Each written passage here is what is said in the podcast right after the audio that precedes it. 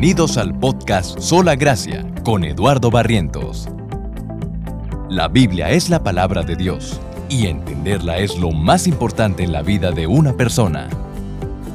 En este programa, Eduardo expondrá una porción de las Sagradas Escrituras y veremos cuál es su significado y la importancia que tiene para nuestras vidas. Lo invito a tomar una Biblia y acompañarnos.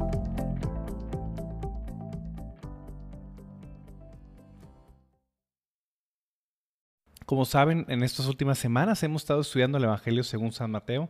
Hoy vamos a terminar el capítulo 4, que es una sección muy importante porque a partir de esa sección comienza el ministerio público del Señor Jesucristo.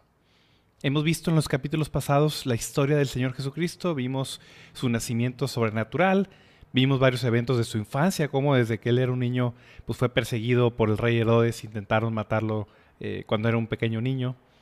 Vimos también el inicio de su ministerio cuando Juan el Bautista lo bautiza en el agua, en el, río Jordán. El Espíritu Santo viene sobre él. Dios el Padre confirma ese llamamiento y ese, esa misión que tenía su Hijo al, al hablar con él desde los cielos. Y posteriormente vimos la semana pasada cómo Jesús, antes de que él comenzara predicando, enseñando, sanando, que es lo que vamos a ver el día de hoy, él tuvo que ser llevado al desierto 40 días y 40 noches ser tentado, ser probado por el diablo mismo y salir victorioso de ese desierto, antes de que él pudiera comenzar de manera formal su ministerio público. El día de hoy vamos a continuar con lo que habíamos visto la vez anterior. Por favor, si tienen Biblias, vamos a Mateo capítulo 1 y vamos a leer hoy el resto, de, digo Mateo capítulo 4, perdón. Vamos a leer el día de hoy del versículo 12 hasta el final del capítulo, el versículo 25. Si tienen Biblia, por favor, vamos a Mateo capítulo 4 y voy a leer del versículo 12 al 25. Dice de esta manera. Cuando Jesús oyó que Juan había sido encarcelado, regresó a Galilea. Saliendo de Nazaret, fue a vivir en Capernaum, que está junto al mar, en la región de Zabulón y de Neftalí, para que se cumpliera lo que fue dicho por medio del profeta Isaías cuando dijo, Tierra de Zabulón y tierra de Neftalí camino del mar al otro lado del Jordán, Galilea de los gentiles. El pueblo sentado en tinieblas vio una gran luz, y a los que vivían en región y sombra de muerte, una luz le resplandeció. Desde entonces Jesús comenzó a predicar, arrepiéntanse porque el reino de los cielos se ha acercado. Andando Jesús junto al mar de Galilea, vio a dos hermanos, Simón llamado Pedro y Andrés su hermano, echando una red al mar porque eran pescadores y les dijo, vengan en pos de mí, y yo los haré pescadores de hombres. Entonces ellos, dejando el instante las redes, lo siguieron. Y pasando de allí, Jesús vio a otros dos hermanos, Jacobo, hijo de Zebedeo, y Juan su hermano, en la barca con su padre Zebedeo, remendando sus redes, y los llamó. Y ellos, dejando al instante la barca y a su padre, lo siguieron.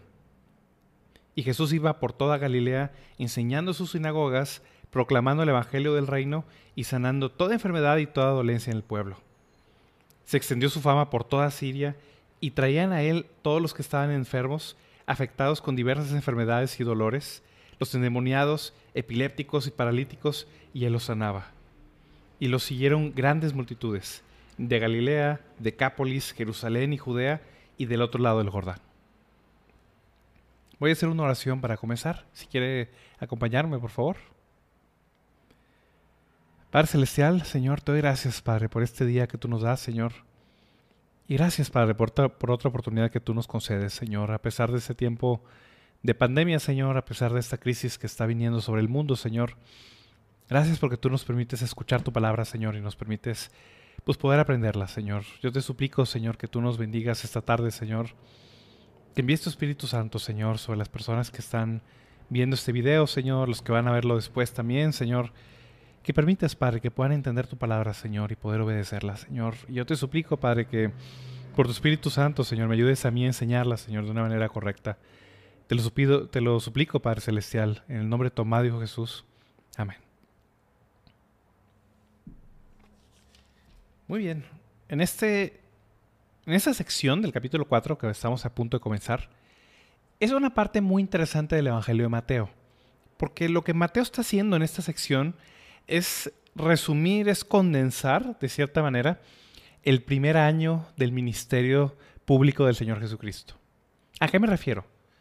El Señor Jesús aproximadamente, por lo que podemos ver de los evangelios, especialmente el Evangelio de Juan, que es más específico con la cronología y, la línea temporal de la vida del Señor Jesús, el Señor Jesús tuvo aproximadamente tres años y medio, probablemente cuatro años, entre tres años y medio y cuatro años, de ministerio público. ¿A qué me refiero con ministerio público? Ese periodo de tres o cuatro años abarca desde su bautismo, cuando fue bautizado por Juan en el río Jordán, hasta su muerte, sepultura, resurrección y ascensión a los cielos. A eso me refiero con el ministerio público del Señor Jesús. Porque durante los primeros 30 años de vida del Señor Jesús, Él estuvo viviendo una vida normal, común y corriente, lo que le llamamos los años de oscuridad, en, el cual el Señor Jesús no estuvo desempeñando ninguna función pública. Dice la Biblia que él era un carpintero, hijo de un carpintero, hablando de José. Él practicaba la carpintería como, como su padre adoptivo, la, la practicó. Y durante ese periodo Jesús estuvo viviendo una vida común y corriente, podríamos llamarlo, por así decirlo. Cuando él fue bautizado por Juan en el río Jordán y fue ungido con el Espíritu Santo, entonces comenzó estos años de ministerio público. Que Mateo, en esta sección de su Evangelio, al menos el primer año lo está condensando, lo está resumiendo y lo va a ir exponiendo a más detalle a continuación, conforme avancen los capítulos. Pero Mateo primero nos da un vistazo general de qué sucedió o qué estaba realizando Jesús durante el primer año de su ministerio.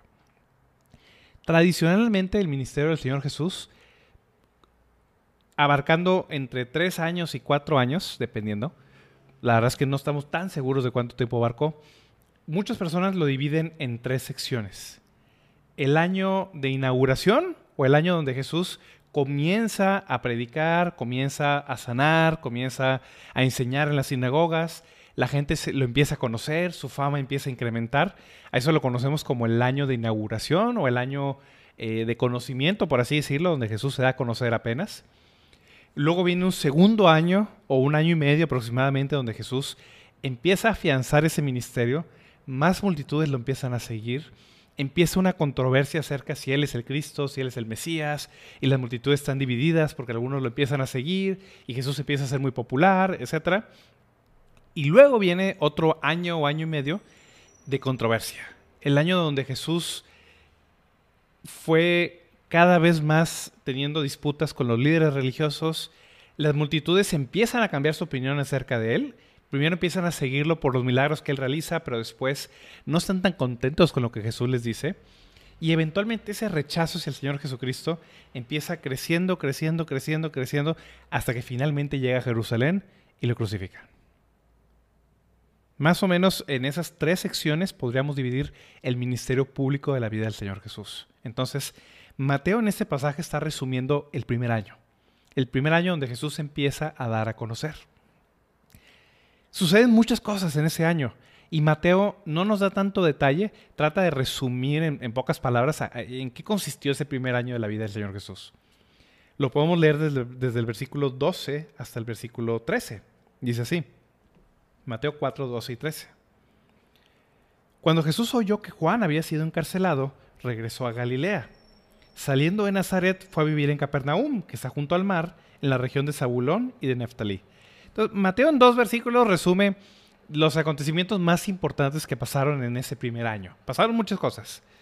Primero, Juan el Bautista fue encarcelado por Herodes. Vamos a ver los detalles más adelante, no, no quiero eh, enfocarme mucho en Juan el Bautista en este periodo, pero básicamente Juan fue encarcelado porque tuvo el atrevimiento de decirle a Herodes que ese matrimonio que él tenía con la que era esposa de su hermano no era lícito. Herodes lo encarceló, Juan estuvo encarcelado aproximadamente un año en un calabozo hasta que finalmente le cortaron la cabeza. Vamos a ver esos detalles más adelante, lo relatan los evangelios, no me voy a adelantar con eso. Pero lo primero que tenemos que entender es que durante ese primer año empieza a haber varias transiciones. Juan el Bautista estuvo muy, o sea, estuvo predicando y se empezó a ser muy conocido antes de la llegada de Jesús. Precisamente Juan el Bautista tuvo la misión de preparar al pueblo para la llegada de Cristo. Juan el Bautista presenta a Jesús como el Cordero de Dios, lo vemos en Juan capítulo 1. Juan el Bautista bautiza a Jesús y entonces el ministerio de Jesús comienza y el de Juan el Bautista termina, básicamente. En ese, en ese año, ese primer año de Jesús, fue el último año de ministerio público de Juan Bautista. Juan Bautista fue encarcelado, de cierta manera sale del ojo público. Su misión había sido ya cumplida. Dice Juan Bautista que toda su misión era prepararle el camino a Jesús. Es necesario que él crezca y que yo mengüe, decía Juan. Entonces, ese primer año fue un año de transición. Juan sale de la pintura, sale del foco, Jesús entra al foco. También sucede otra cosa, dice el versículo 13. Saliendo de Nazaret, fue a vivir en Capernaum. Si ustedes recuerdan, la ciudad donde Jesús creció, la mayor parte de su vida, fue Nazaret. Jesús nació en Belén de Judea, pero como ya vimos, cuando Herodes trata de matar al niño, José y María huyen de, Belén, van a Egipto, unos seis meses después regresan, Jesús ya debe tener como unos dos años y medio, tres años aproximadamente, y ellos en lugar de regresar a Belén, regresan a Nazaret, que era donde originalmente vivían José y María. Entonces Jesús desde los dos años y medio, tres años, hasta los treinta años, vive en Nazaret toda su vida. Nazaret era un pueblo, o era una aldea relativamente pequeña, ¿no? no es una aldea muy grande. Poco más grande que Belén, pero no, es una ciudad. Entonces, Jesús hace su vida en Nazaret. Por lo que vemos en los evangelios, Jesús se dedicó a la carpintería, al igual que José. Básicamente Jesús, aparentemente a la muerte de José, pues continúa con el negocio familiar de la carpintería. Y cuando él inicia su ministerio, ¿Cuál es la primera ciudad que ustedes imaginan a la que Jesús va y predica y enseña? Pues obviamente esperaríamos que fuera Nazaret. Y así sucedió. Nazaret fue de las primeras ciudades en Galilea, que es la parte norte del país, donde Jesús comienza a predicar, a enseñar, etc. Sin embargo, algo sucede en Nazaret. Si ustedes leen Lucas capítulo 4, versículo 16 al 30, no lo voy a leer el día de hoy, Jesús entra a la sinagoga en Nazaret se le da un rollo, de eh, rollo para leer la Biblia, porque la Biblia era, no era un libro como hoy tenemos, era un rollo. Se le da el rollo del profeta Isaías.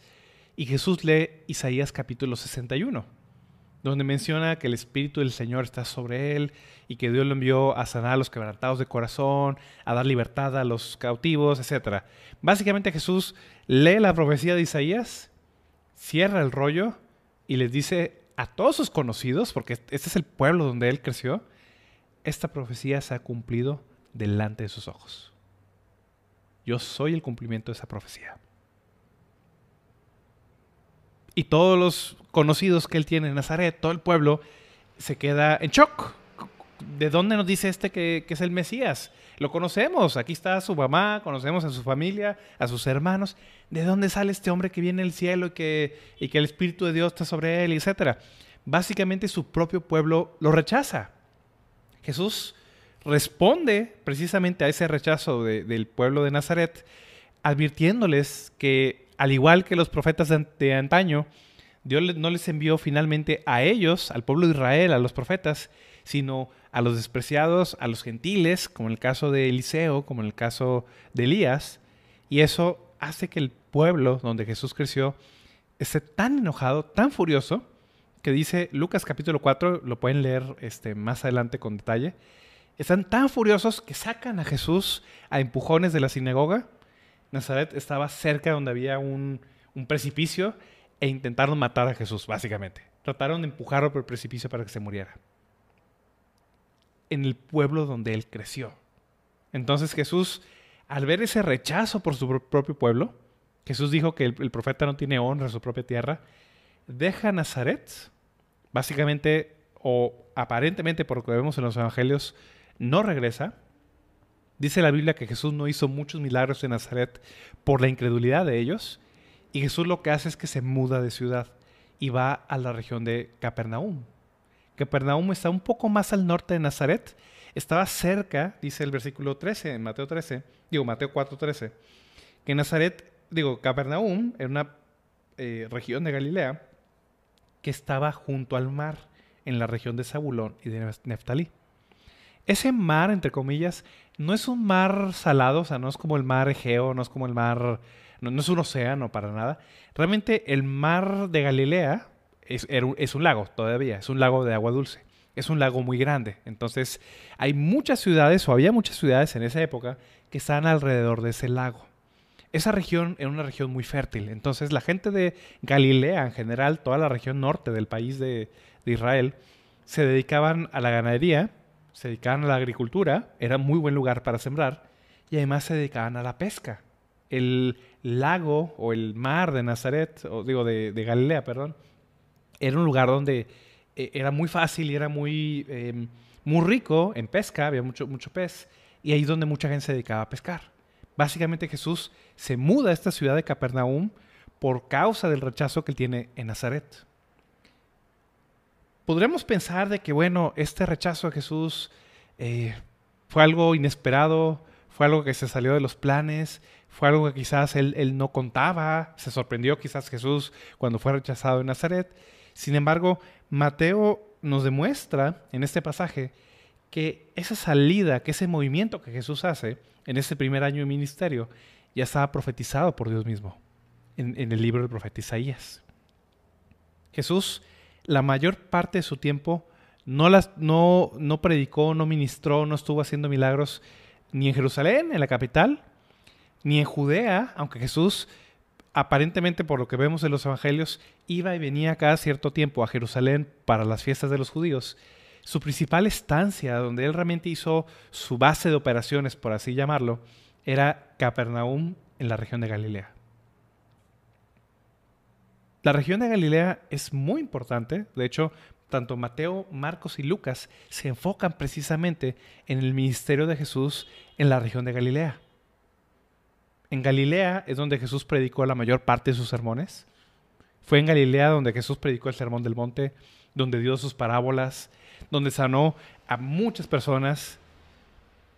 Jesús pasó mucho tiempo en Galilea, más que en las demás regiones del, del país. Visitaba Samaria de vez en cuando ministró en Jerusalén y en Judea eh, cuando tocaba hacer estos viajes a Jerusalén. Sin embargo, la mayor parte del tiempo de Jesús lo dedicó a Galilea, especialmente a Capernaum. Fue la ciudad donde él se alojó en este ministerio. Ahora, ¿qué hacía a Galilea tan especial? ¿Qué tenía de impresionante Galilea? ¿Por qué Jesús eligió Galilea específicamente para llevar a cabo su ministerio? ¿Por qué no Jerusalén? Jesús se pudo haber mudado a la capital, más gente vivía ahí. Ahí estaba el templo, ahí estaban los sacerdotes. Si Jesús hubiera querido hacer una gran carrera eh, religiosa, política o de cualquier otro tipo, si Jesús hubiera querido eh, darse a conocer todavía más en, en, todo el país y aún fuera de Israel, humanamente hablando, hubiera hecho sentido que se mudara a Jerusalén. Era la ciudad más grande del país. Y sin embargo, no se muda a Jerusalén, no regresa a Belén tampoco, la ciudad donde nació, él se muda a Capernaum y en la mayor parte de su tiempo la pasa en Galilea. ¿Por qué? ¿Qué tiene Galilea de especial? Nada. Precisamente por eso. Galilea no tenía nada de especial. Galilea era una región agrícola, era una, era una región donde no era exclusivamente judía, había una mezcla entre judíos y gentiles viviendo en las mismas ciudades. Por eso le llama aquí tanto el profeta Isaías como Mateo Galilea de los gentiles en cierto aspecto, así lo conocían. Galilea era una región despreciada por el resto de los judíos. Es más, los mismos galileos no, no pensaban muy buenas cosas de los demás galileos. Por ejemplo, Natanael era de Caná de Galilea. O sea, Natanael, si ustedes leen Juan capítulo 1, Natanael, que fue uno de los discípulos de Jesús, él era un galileo. Y cuando le dijeron que el Mesías venía de Nazaret, que, es parte de Galilea, él pensaba de que cómo va a salir algo bueno de ahí. Ni siquiera los mismos Galileos esperaban cosas buenas de los mismos Galileos. Es lo irónico. Galilea no tiene nada especial. Es un lugar totalmente ordinario y normal. Pero es ese lugar, ordinario y normal, como cualquier otro lugar del mundo, donde Jesús decidió pasar la mayor parte de su tiempo y de su vida. En cierto sentido, Galilea por así decirlo, es como un ejemplo, es un tipo del resto del mundo. Hay personas que viven en grandes ciudades, hay ciudades muy notables en el mundo, Londres, París, Nueva York. Hay ciudades que regionalmente se consideran importantes, la Ciudad de México, Guadalajara, Monterrey quizás, entran en ese grupo. Y hay ciudades que simplemente no figuran en el mapa. Hay ciudades que no son conocidas en, el país, ni siquiera. Hay tantos pueblos en México que no conocemos, la realidad. Y sin embargo, a esas regiones como Galilea, como estas regiones rurales que existen en cada país, es donde Jesús decidió pasar la mayor parte de su tiempo. Jesús vino a este mundo a rescatar, a salvar a los que estaban perdidos, a las personas normales, a las personas comunes y corrientes. Por ellos vino Jesús a este mundo. Entonces, cuando, todo lo que veamos acerca del ministerio de Jesús en Galilea, piénselo que es el ministerio de Jesús en cualquier parte ordinaria del mundo. No tenía nada especial este lugar. Y ahí fue donde Jesús fue. Vamos a ver tres cosas el día de hoy. Primero quiero ver con ustedes la llegada de Jesús. Después quiero ver con ustedes la predicación de Jesús y después el seguimiento que Jesús tuvo. Vamos a ver primero la llegada de Jesús. Vamos a leer otra vez del 12 hasta el 16. Cuando Jesús oyó que Juan había sido encarcelado, regresó a Galilea. Saliendo de Nazaret fue a vivir en Capernaum, que está junto al mar, en la región de Zabulón y de Neftalí, para que se cumpliera lo que fue dicho por medio del profeta Isaías cuando dijo, tierra de Zabulón y tierra de Neftalí, camino del mar al otro lado del Jordán, Galilea de los gentiles. El pueblo sentado en tinieblas vio una gran luz, y a los que vivían en región y sombra de muerte, una luz le resplandeció. Esta región norte de Israel, de hecho si ustedes tienen un mapa en su Biblia, o si están viendo esto en internet y pueden eh, googlearlo, algunas Biblias todavía tienen mapas acá atrás, pues ustedes pueden ver las divisiones que había en ese entonces del país, de la tierra de Israel. Había tres regiones, Judea, que estaba al sur, Samaria, que estaba en medio, y Galilea que estaba al norte. Básicamente fueron las tres regiones donde Jesús pasó la mayor parte de su ministerio, aunque inclusive a veces salía de esas regiones. El punto con esto es que esta región norte del pueblo de Israel solía pertenecer, y digo solía porque eventualmente se los quitaron, solía pertenecer a la tribu de Zabulón y a la tribu de Neftalí. Cuando Josué, o a través de Josué, Dios introdujo a los israelitas a la tierra prometida, ellos sacaron a los cananeos, los vencieron, repartieron la tierra y esta parte del país le tocó a la tribu de Zabulón y a la tribu de Neftalí. Sin embargo, ¿por qué digo que les pertenecía? Ya no les perteneció después. Cuando el pueblo de Israel se apartó del Señor, cuando el pueblo de Israel, como dice el libro de Crónicas, como dice el libro de Reyes, se apartaron del Señor, se fueron a los ídolos, abandonaron al Dios que los sacó de la tierra de Egipto, Dios trajo como castigo que viniera el imperio de Asiria. Asiria era un, enemigo de Israel. Los asirios llegaron y como juicios de Dios los aniquilaron prácticamente, los llevaron cautivos fuera de su tierra y eventualmente los asirios trajeron otros pueblos que ellos mismos habían conquistado para que vivieran en esa región. El pueblo de Israel perdió esta región del país precisamente por su pecado. Fue un castigo que vino sobre ellos de parte de Dios por haberlo abandonado. Por eso a esta, región la conocían como Galilea de los Gentiles. Eventualmente hubo algunos judíos que regresaron a esa región, pero nunca pudieron adueñarse totalmente del, lugar. Entonces, tanto gentiles como judíos tuvieron que interactuar durante varios siglos en este, en este lugar. Por eso el resto de los judíos en la parte sur del país desprecian a los galileos básicamente eh, Galilea era un sinónimo con la infidelidad que el pueblo había tenido en el pasado. Sin embargo, Mateo, precisamente en ese movimiento que hace Jesús a Capernaum, está viendo el cumplimiento de la profecía del profeta Isaías. Si vamos a Isaías capítulo 9, versículo 1 y 2. Isaías 9, 1 y 2 dice así.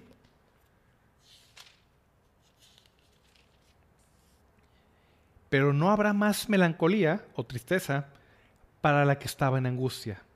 Como en tiempos pasados, él trató con desprecio a la tierra de Zabulón y a la tierra de Neftalí, pero después la hará gloriosa por el camino del mar al otro lado del Jordán, Galilea de los gentiles.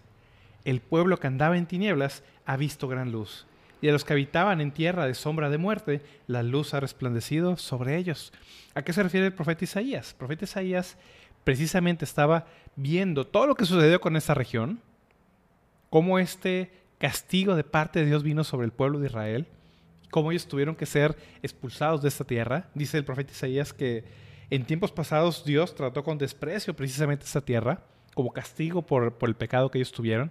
Sin embargo, el profeta Isaías había anunciado, había profetizado que ese castigo, que esa ira de Dios, no iba a ser para siempre.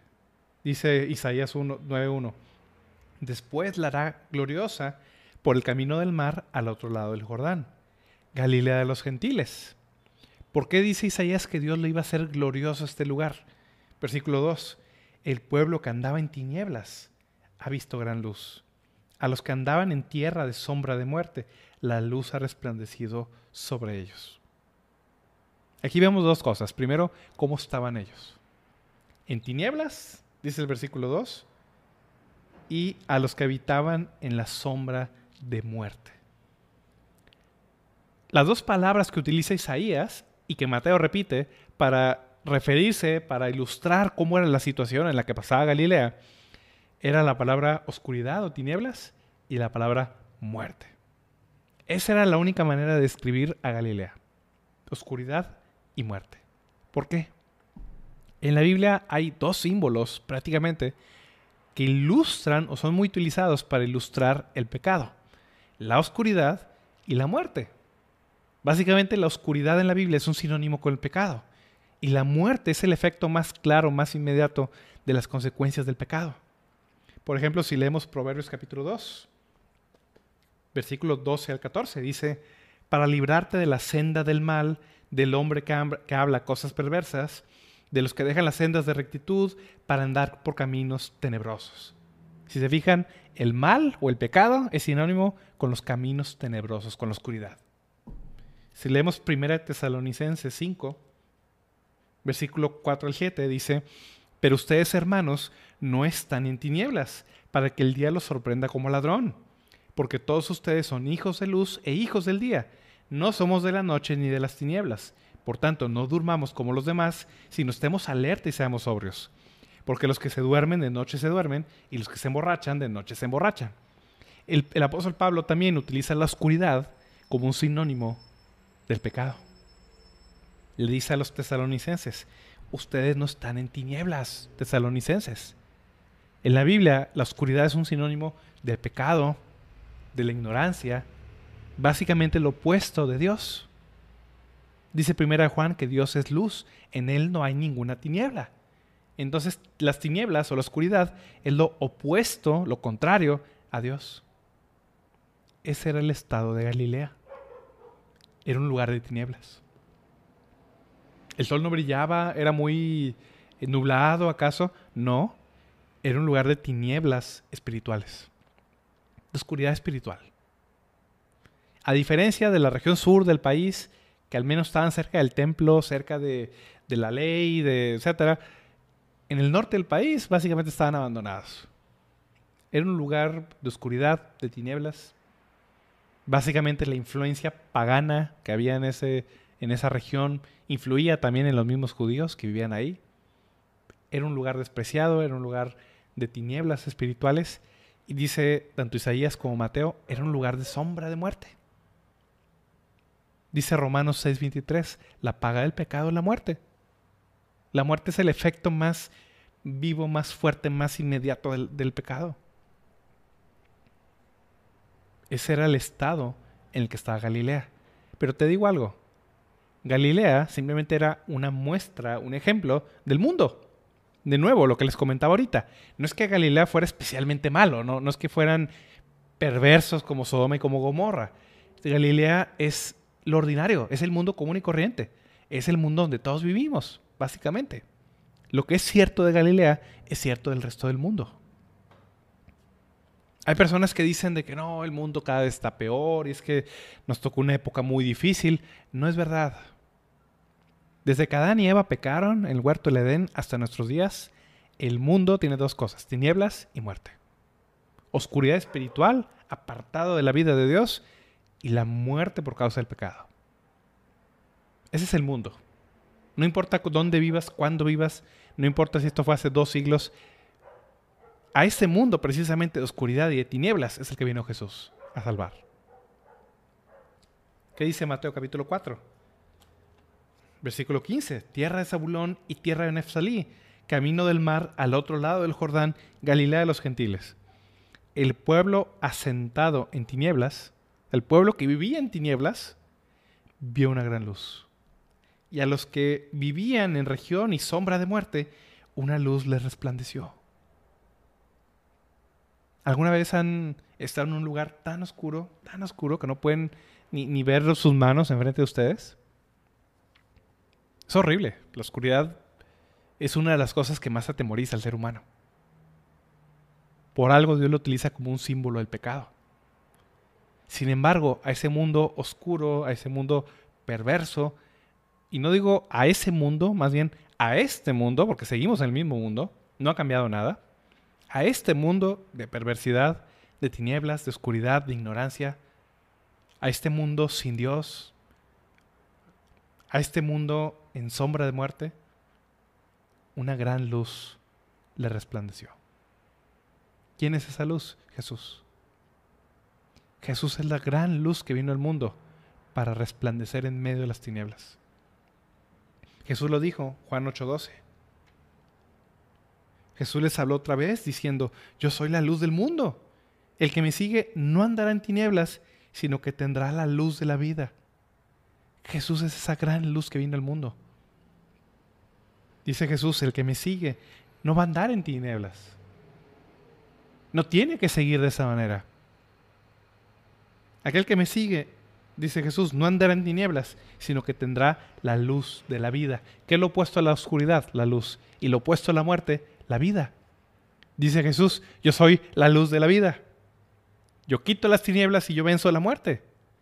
Si vamos a Juan capítulo 1, para verlo todavía más sencillo, Juan 1, del versículo 1 al 5, dice, en el principio ya existía el verbo, y el verbo estaba con Dios, y el verbo era Dios, habla de Jesús, Él estaba en el principio con Dios, todas las cosas fueron hechas por medio de Él, y sin Él nada de lo que ha sido hecho fue hecho. En Él estaba la vida, y la vida era la luz de los hombres. La luz brilla en las tinieblas, y las tinieblas no la comprendieron, o no prevalecieron contra ella, dice la Reina Valera. ¿Quién es esa gran luz que vino al mundo? Jesús. Es la luz y es la vida. Es la luz que trae la vida. Es la luz que trae la vida.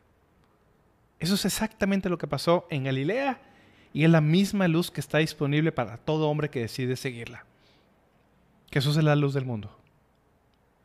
Tú y yo no vivimos en un mundo peor, no vivimos en un mundo más pecador, no vivimos en un mundo más terrible de lo que era en esa época. Los galileos eran personas comunes y corrientes como tú y como yo. Y en medio de esa oscuridad, en medio de esas tinieblas, vino la luz del mundo. Jesús vino a vivir en medio de ellos, precisamente. Y esa misma luz del mundo está disponible para ti y para mí. Es lo primero que vemos en Mateo capítulo 4 cuando Jesús precisamente va a Galilea, es lo que dice Mateo, así se cumplió la profecía de Isaías. A esa región de oscuridad, esa región de sombra de muerte, vio una gran luz. Una luz le resplandeció. Ese es Jesús. Esa fue la llegada de Jesús. Segundo, ¿cuál fue la predicación de Jesús? ¿Qué estuvo haciendo Jesús ese año, ese primer año principalmente? ¿Cómo podríamos resumirlo o cómo podríamos eh, condensar básicamente ese primer año de Jesús. ¿A qué se dedicó? Mateo lo hace en un solo versículo, versículo 17. Desde entonces, Jesús comenzó a predicar, arrepiéntanse porque el reino de los cielos ha llegado. ¿No les suena familiar este mensaje? Ya lo han escuchado antes. Si recuerdan, es el mismo mensaje, palabra por palabra, de Juan el Bautista, Mateo 3.2. Juan el Bautista predicaba diciendo, arrepiéntanse porque el reino de los cielos se ha acercado. Mateo 4:17, Jesús comenzó a predicar, arrepiéntanse porque el reino de los cielos se ha acercado. Es el mismo mensaje. Jesús está continuando el mensaje de Juan Bautista y vimos cómo Juan continuó únicamente el mensaje del Antiguo Testamento. Toda la historia de la Biblia es el mismo mensaje. arrepiéntanse, pero ahora, dice, eh, lo está diciendo Jesús, el reino de los cielos se ha acercado. Los profetas lo vieron de lejos. Juan decía, está cerca, está llegando. Pero ahora que Jesús lo está diciendo, el reino estaba inminente. Jesús estaba llegando y junto con él el reino de Dios. Arrepiéntase. No voy a repetir mucho de lo que ya prediqué, ya vimos todo un mensaje acerca de esto, pero arrepentirse, si lo recuerdan, significa dar la vuelta, cambiar de mentalidad, cambiar toda tu actitud acerca del pecado. Arrepentirse es darle la espalda al pecado y regresar a Dios. Es el mensaje que Jesús estuvo predicando. Arrepiéntanse, dejen el pecado, abandonen el pecado. La luz ha resplandecido, lleguen a la luz. ¿De qué manera resplandeció la luz? De esta manera. ¿Cómo Jesús fue la luz del mundo? Precisamente llamando a los hombres a Él. Arrepiéntanse del pecado, dejen la oscuridad, dejen las tinieblas. Vengan a la luz. El que me sigue no andará en tinieblas, tendrá la luz de la vida. A eso se refiere Jesús. Arrepiéntanse porque el reino de los cielos se ha acercado. Está a la vuelta de la esquina la manera en la que la luz, se, digo, la manera en la que la oscuridad se va es cuando venimos a la luz. Cuando venimos a Cristo. Cuando una persona abandona su pecado y sigue al Señor Jesucristo, ha abandonado las tinieblas y ha ido a la luz. Abandonó la muerte y ha ganado la vida eterna. Jesús comenzó a predicar, arrepiéntanse, porque el reino de los cielos se ha acercado. Básicamente es el mismo mensaje que ya vimos que predicaba Juan Bautista, con una diferencia únicamente. Dice el Evangelio de Juan que Juan Bautista no era la luz. Él vino para dar testimonio de la luz. Pero ahora es la luz del mundo quien viene a decirle a los hombres, arrepiéntanse. Ya no es alguien que viene a señalarlos hacia la luz, ahora la mismísima luz del mundo, aquel que da la vida, el Señor Jesucristo, directamente está llamando a los hombres a arrepentirse. Esa es la diferencia que está pasando ahora. Ya vimos la llegada de Jesús, vimos la predicación de Jesús. ¿Cuál fue la respuesta? ¿Cuál fue el seguimiento de Jesús a esta predicación? Vemos dos tipos de seguimiento, de personas específicas y de multitudes en general. Vamos a ver a las personas, versículos 18 hasta el 22. Andando Jesús junto al mar de Galilea, vio a dos hermanos, Simón llamado Pedro y Andrés su hermano, echando una red al mar porque eran pescadores. Y les dijo, vengan en pos de mí y yo los haré pescadores de hombres. Entonces ellos, dejando al instante las redes, lo siguieron. Pasando de allí, Jesús vio a otros dos hermanos, Jacobo, hijo de Zebedeo, y Juan su hermano, en la barca con su padre Zebedeo, remendando sus redes, y los llamó.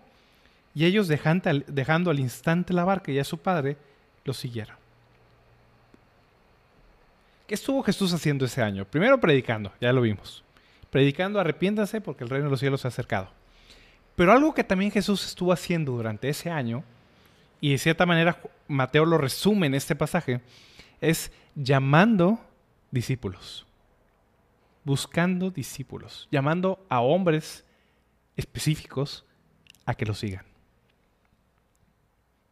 Aquí vemos un ejemplo. No son los únicos discípulos que Jesús tenía, tenía varios. De todos los discípulos que Jesús tenía, él eligió 12, a quienes llamó apóstoles, y había otros 70 discípulos a quienes él personalmente comisionó para predicar, y aparentemente había un grupo más grande de discípulos, no eran poquitos, no, no eran cuatro. Pero estos cuatro discípulos, de cierta manera, ilustran, son el ejemplo principal de lo que Jesús estuvo haciendo y de lo que Jesús busca también como respuesta a su mensaje, a él mismo. Dice el versículo 18, andando Jesús junto al mar de Galilea, aparentemente esto era algo que Jesús hacía rutinariamente, vio a dos hermanos, Simón llamado Pedro y Andrés su hermano, echando una red al mar porque eran pescadores. Dice el versículo 21 que después de ahí Jesús vio a otros dos hermanos, a Jacobo, hijo de Zebedeo, y a Juan su hermano algo interesante sobre esto. Hay gente que lee este pasaje y piensan que es la primera vez que Jesús los ve Y Jesús les dice, síganme, y los discípulos como robots de que se levantan y dicen, sí, maestro, y van y lo siguen. No fue de esta manera. Estos hombres ya conocían a Jesús. Si leen Juan capítulo 1, del versículo 35 al 42, no lo voy a leer hoy, pero estos hombres ya conocían a Jesús. ¿Por qué? Andrés, el hermano de Pedro, y Juan, el hermano de Jacobo, ya eran discípulos de Juan el Bautista. Y de hecho, cuando Juan el Bautista presentó a Jesús, que le dijo a todo el mundo, este es el Cordero de Dios que quita el pecado del mundo, Andrés y Juan inmediatamente fueron con Jesús. Lo conocieron casi al inicio, prácticamente al inicio, cuando Jesús estaba recién bautizado. Entonces, Andrés ya conocía a Jesús y de hecho Andrés llevó a su hermano Pedro a que conociera a Jesús. Juan ya conocía a Jesús y muy seguramente también llevó o lo dio a conocer con su hermano Jacobo. Entonces, esas parejas de hermanos ya conocían a Jesús. No había un compromiso, no eran discípulos todavía, no eran seguidores de Jesús necesariamente, pero tenían una opinión favorable acerca de él. Andrés se refiere a Jesús como el Mesías, o sea, ya había fe en ellos de cierta manera, no, no, no es que esta es la primera vez que conocen a este hombre de Jesús, ya lo conocían. Sin embargo, en este momento Jesús está llamándolos a algo más. Jesús los está llamando a hacer un compromiso definitivo con Él. Hasta este punto estos hombres eran conocidos, simpatizantes, podríamos llamarlo, creyentes quizás, de cierta manera su fe todavía iba, era algo débil, iba incrementándose poco a poco, pero en este momento definitivo Jesús los transforma de simpatizantes, de conocidos, a discípulos a seguidores. Es algo muy interesante. ¿Qué hace Jesús con ellos? Dice el versículo 19, Jesús se acerca con ellos y les dijo, vengan en pos de mí, literalmente, vengan atrás de mí, o sea, síganme, y los haré pescadores de hombres. ¿A qué se refiere Jesús? En ese entonces, los maestros de la Biblia, o los rabinos, como los llamaban los judíos, los rabinos eran los, maestros de la ley. Los rabinos lo que hacían es que ellos enseñaban a personas y lo que hacían las personas es que literalmente, y, lo digo otra vez literalmente, caminaban detrás del maestro y el maestro mientras caminaba les enseñaba. O se sentaba y les enseñaba, pero estas personas iban a donde su maestro iba. Si el maestro viajaba, ellos iban con él. Y mientras viajaban, el maestro les enseñaba. Era el modo de vida o era la manera en que los rabinos enseñaban. Usualmente, en ese entonces, eran los discípulos los que buscaban al maestro. Cuando había un, rabino muy conocido o muy famoso o muy bueno en alguna aldea, en alguna ciudad, las personas iban y le pedían al rabino, por favor, maestro, quiero servirle, quiero seguirlo, quiero que me enseñe. Y el rabino si aceptaba, si, te aceptaba como un discípulo, pues dejaba que lo siguieras. Y pues mientras lo seguías, él te enseñaba, básicamente. Lo raro, lo interesante de este pasaje es que no son Pedro, ni Andrés, ni Juan, ni Jacobo, los que buscan a Jesús, es Jesús quien los busca a ellos. Ellos no fueron tras Jesús a pedirle permiso, por favor, déjanos seguirte. Al revés, es Jesús quien va con ellos. Va eh, a su trabajo, porque eran pescadores, y les dice, vengan en pos de mí. Yo los estoy buscando a ustedes. Vengan detrás de mí, vengan en pos de mí, dice Jesús, y yo los haré pescadores de hombres. Jesús más adelante le dijo a sus discípulos, si recuerdan en Juan 15, ustedes no me eligieron a mí, yo los elegí a ustedes. ¿Para qué? Para que vayan y lleven fruto y su fruto permanezca. Es lo mismo que Jesús está haciendo en este punto. Ellos no eligieron a Jesús. Ellos no lo buscaron. Ellos no fueron a perseguirlo. Jesús fue con ellos y les dice, vengan en pos de mí. Los estoy llamando. Les estoy pidiendo esto, vengan en pos de mí. Y los voy a hacer pescadores de hombres. ¿Cuál era la misión? ¿Cuál era el propósito para que Andrés y Pedro y Jacobo y Juan siguieran a Jesús? Que luego ellos llevaran más gente a Cristo vengan en pos de mí y en lugar de que anden pescando peces, ahora los voy a poner a pescar hombres. Ahora su misión va a ser llevar a los hombres a la salvación. Vengan en pos de mí. ¿Qué hicieron los discípulos? Versículo 20. Entonces ellos, dejando al instante las redes, lo siguieron. No voltearon atrás. En ese momento dejaron lo que estaban haciendo, dejaron a lo que se dedicaban y fueron detrás de Jesús. ¿Cómo respondieron Juan y Jacobo? Versículo 22. Ellos dejando al instante la barca y a su padre, lo siguieron. O y Juan todavía poco más, porque Andrés y Pedro no mencionan que tuvieran ahí un padre o una madre que, dejaran. En cambio, Jacobo y Juan, que se dedicaban al negocio familiar con su padre Zebedeo, dice que dejando todo y a su padre, abandonando precisamente a lo que se dedicaban, siguieron de tiempo completo al Señor. Esos son discípulos. Y no solo eso. Versículo 23 en adelante. Jesús iba por toda Galilea enseñando sus sinagogas, proclamando el Evangelio del reino y sanando toda enfermedad y toda dolencia en el pueblo. Y se extendió su fama por toda Siria y traían a él todos los que estaban enfermos, afectados con diversas enfermedades y dolores, los endemoniados, epilépticos, paralíticos, y él los sanaba. ¿Cuál era un día normal en la vida de Jesús? Tres cosas. Predicar, enseñar, sanar enfermos. Todos los días era la misma rutina del Señor. A eso se dedicaba. Ese era su ministerio público. Y lo siguieron grandes multitudes de Galilea, Decápolis, Jerusalén y Judea y del otro lado del Jordán. Mateo básicamente en este pasaje resume ese primer año de la vida o del ministerio del Señor Jesús. ¿Por qué es importante? ¿A dónde nos lleva esto? Algo, y repito, porque lo tenemos que entender muy bien. Jesús vivió en el más ordinario de los tiempos, en el más ordinario de los lugares. Jesús no eligió a Galilea porque fuera una región especial en ningún sentido. No había nada acerca de Galilea o de los Galileos que fuera extraordinario, que fuera eh, ni más santo, ni más sabio, ni más rico, ni nada en absoluto. Galilea, de cierta manera, es una pequeña muestra, es una pequeña eh, imagen del mundo, del mundo común y corriente, del mundo donde tú y yo vivimos.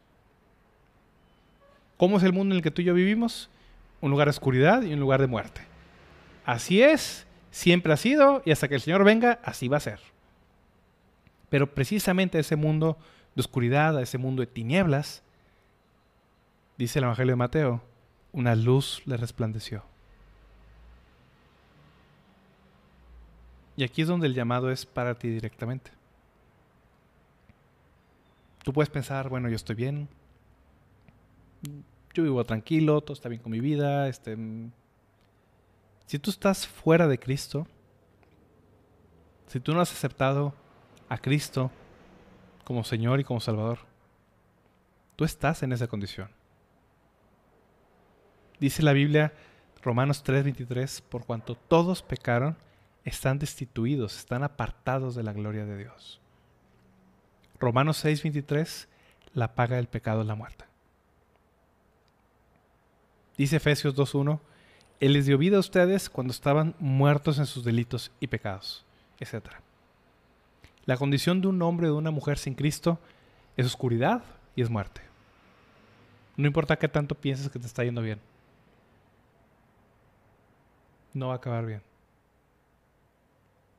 Si tú mueres fuera de Cristo, lo único que te espera en la eternidad es la muerte eterna, una oscuridad para siempre. Ese es el infierno.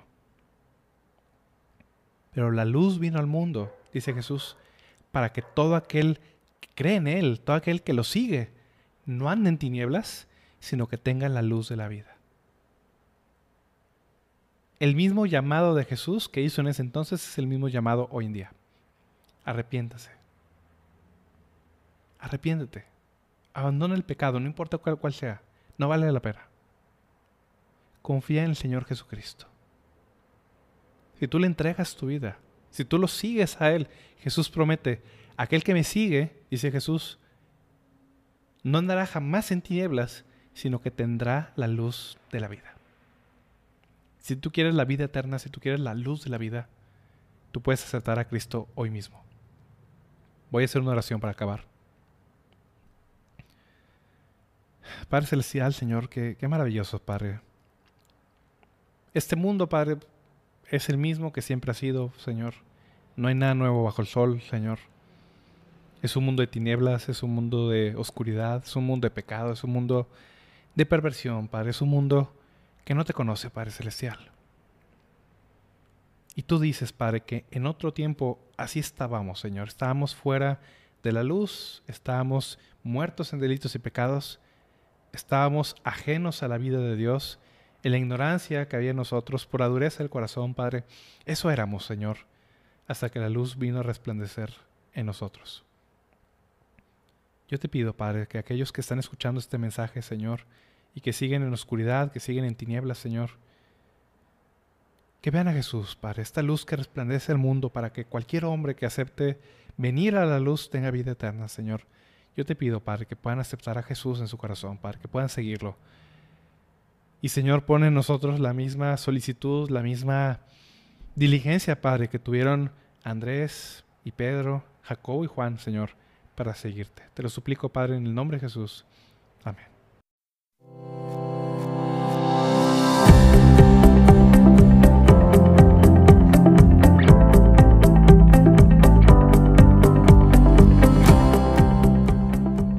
Gracias por escuchar este episodio. El objetivo de Sola Gracia es ayudar a la iglesia hispanoamericana con enseñanza bíblica de calidad, que sea fiel a la palabra de Dios y a la sana doctrina. Si este programa te fue de bendición, puedes compartirlo a tus amigos, familiares o compañeros de trabajo a través de WhatsApp, Twitter o Facebook. Que Dios los bendiga.